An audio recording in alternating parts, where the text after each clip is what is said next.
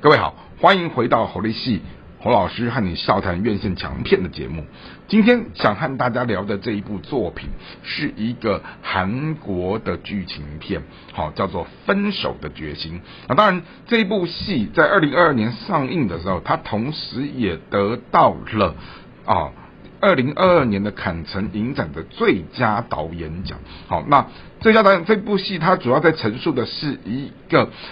发生山难失足，好死去的这样的一个人，好，透过刑警在追查的过程当中，好，他发生了一个与死者的妻子之间的一种暧昧的爱情故事。而我们先来特别介绍一下这一部戏的导演卜赞玉，哈，是一个非常优秀、非常有才华的韩国导演，好，他其其实哈，早年用他的所谓的一个所谓的复仇三部曲哈，好建立起了他在整个影坛的地位。好，他就是以一个什么我要复仇啊，原罪犯啊，亲切的金子啊，哈，然后奠定了这样的一个地位当中。哈，尤其是二零零三年的原罪犯，让他拿到了第五十七届的坎城影展的评审团大奖。然后慢慢的，他在整个演艺事业的整个耕耘的过程当中。又在二零零九年的《蝙蝠血色情欲》当中，哈，这部戏再度的哈得到六十二届坎城影展的评审团奖，然后呢，一直到了二零二二年，哈，就是以这部《分手的决心》拿下了第七十五届的坎城影展的最佳导演。那这部戏它其实整个戏剧的节奏缓慢，但是充满了唯美诗意的变态。好，那整部戏能够处理到这么诗意唯美的变态，这当然要归功两位主要的演员哈，也就是男主角卜海日在演这个刑警的时候，好，他其实是韩国非常有名的哈大钟奖跟金龙奖的影帝。好，那他一个这么。中年帅气的这样的一个一个造型哈，然后在追查审问犯人的过程当中，陷入了那种迷恋上哈所谓的呃就是死者的妻子嫌疑犯哈，然后展开了一段这种不伦的恋情，而这种不伦的暧昧里面，时而在他的心思想望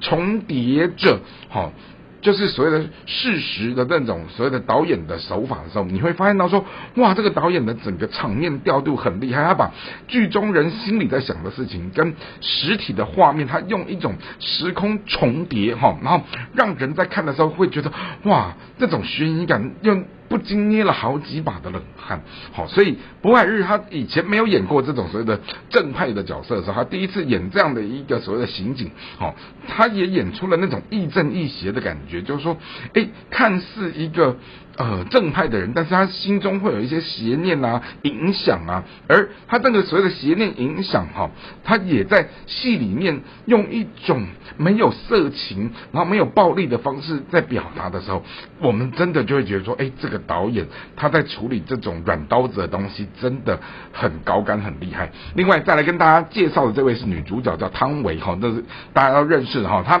其实一举成名是在二零零七年的《色戒》哈，李安整个捧红之后，他拿下了当年的金马奖的最佳新人奖。可是，在二零零七年之前的汤唯其实默默无闻的时候，好，他其实生长在一个啊文艺的家庭，而是透过《色戒》这样的一个角色，整个一举成名之后，其实让他。得到了啊国际级的知名度的同时，他也被中国政府打压，也在这样的过程当中哈，他的演艺事业受到了影响。因此呢，好在二零零八年的年底哈。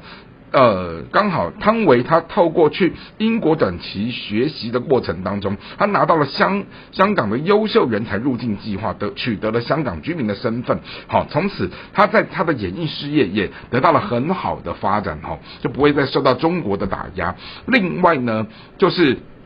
汤唯他他后来他的结婚的夫婿也是一个优秀的韩国导演，好，他也成为了整个中韩之间好一个。跨文化最好的代表的代言人，而在这个过程当中哈，我们也发现到他在戏里面，哈，透过演这样的一个呃韩国人的中国妻子哈，那这个东西有一部分也在影射他自己的身份，好，那当然呃，所谓的。卜赞玉导演，他其实一开始他也不认识汤唯，是透过《色戒》这部戏的时候，发现到哇，这个女的有一种那种冰山美人的漠然哈，那一种冷艳的美哈，他想说为了这个女女演员来去更改剧本的角色，让这部戏变得就是更入木三分，然后变得更诗意，甚至于更迷离、更变态哈，就是一种。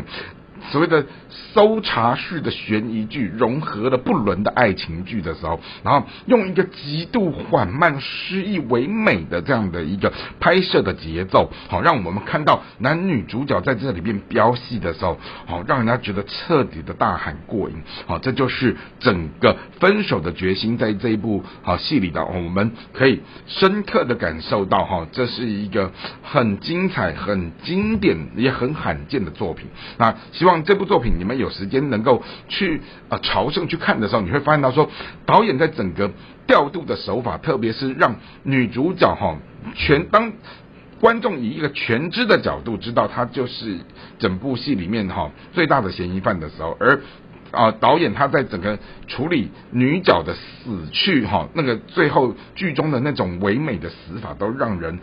高。高呼真的是一绝哈，真的是好很厉害的这样的一个哈，让我们看到的是很不一样的展现力，好，这就是导演的功力之所在。好，那也将这部作品分享给大家，希望今天的节目各位会喜欢，我们下次再会。